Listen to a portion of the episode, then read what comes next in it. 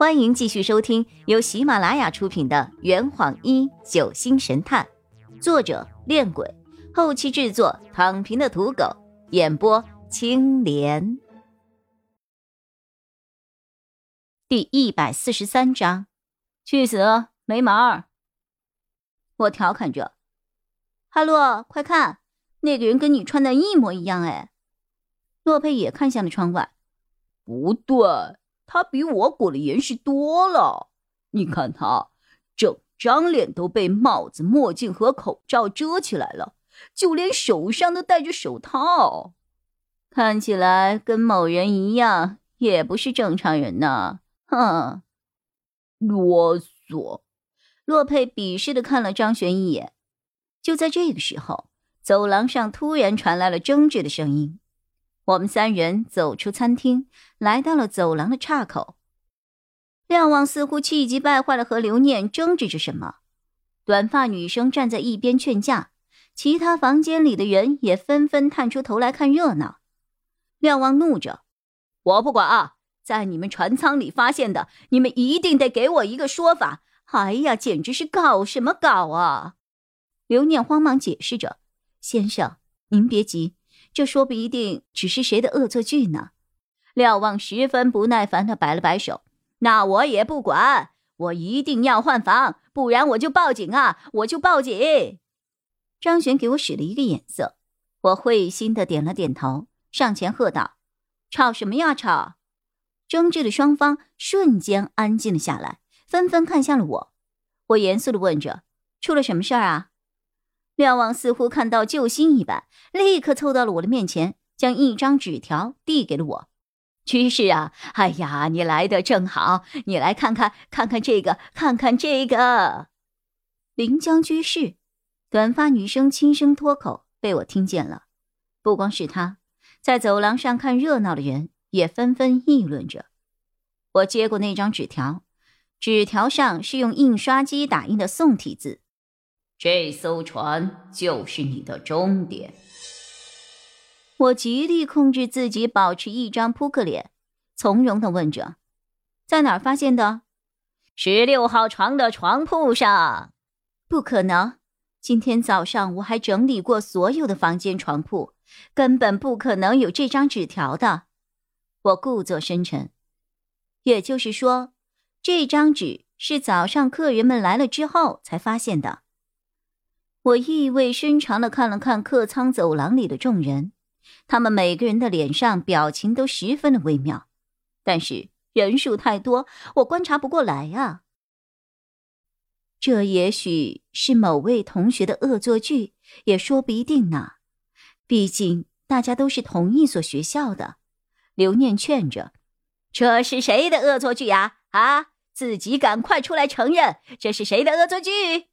廖望夺过了纸条，对走廊里的学生们吼着。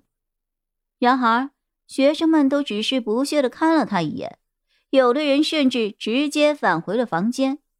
短发女子站了出来，严肃的对他说：“廖老师，我相信我们协会的成员绝对不会做这样的事情的，请您不要血口喷人。如果您再对他们进行无端的指责的话，我会向学校举报你的。”白小双。谁给你的胆子这样跟老师说话啊？谁给你的胆子这样说话的？廖望暴躁的朝他走了过去，白小双也毫不避让。就凭我研协会会长身份，星辰，碎发男生从九号房中走了出来，挡在了白小双的面前，抬起手，用力的推了一下廖望肩膀。廖望后退了两步，怒着：“易星辰，你敢对老师动手啊？你敢动手？”易星辰冷笑了一声：“老师？什么老师啊？是在校内喝酒调戏女生、私下受贿的老师吗？你，哼！”廖望气得面色通红。乘务员刘念立刻跑到了两人中间：“二位还请不要动手，这只是个误会，说不定……呃，是我早上打扫房间的时候眼睛花了，没有看到这张纸条。”都是我的错，都是我的错，哈，还是不行，这太危险了，我要换房，我要换房了，换换房，我要住到临江居士的旁边。怎么吵着吵着又说到我身上了？刘念为难道。可是林小姐两边的房间都已经有人住了呀。廖望十分的不耐烦。那我不管，我不管，我一定要换，一定要换啊！刘念向我投来了求助的目光，我下意识的看了看身后的张璇和洛佩。张璇回答的很直接：“去死，没门。”最后还是洛佩站出来解围：“跟我换吧，正好我隔壁的二号房也没人，我就搬去二号房好了。”刘念连忙向洛佩致谢。我明白洛佩的意思，他是想让廖望住在我们两个中间，这样方便我们保护他的安全。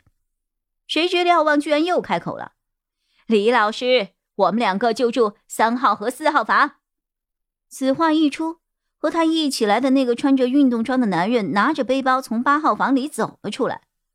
这一下，连洛佩都愣住了，却又不好开口说什么了。他将二号房留给了我，从三号房里取出了自己的背包，将房间的钥匙交给了廖望后，灰溜溜的朝着走廊末端的两间房走去。站在五号房门口的白发男生还拍了拍洛佩的肩膀：“啊，难为你了，老兄。”洛佩站在洗手间门口，看了看左右两间空房，最后。还是决定住进十六号房，也就是发现纸条的那间房。闹剧结束了，其他人也纷纷返回了自己的房间。人群散开后，一直被堵在楼梯口的黑衣蒙面人这个时候才走了过来，问刘念：“还有空房吗？”刘念从兜里拿出了记事本，翻看一下，对他说：“啊，您是尹奇先生吧？”蒙面人点了点头。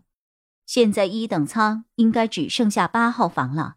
您看，刘念掏出八号房的钥匙，话还没说完，尹奇便拿着钥匙径直走向了洛佩对面的八号房。如此一来，一等舱的十六间房都住满了。这坛已经喝完了。你猜出凶手是谁了吗？啊，老板，拿酒来。呃呃，更多精彩，请关注青莲嘚不嘚。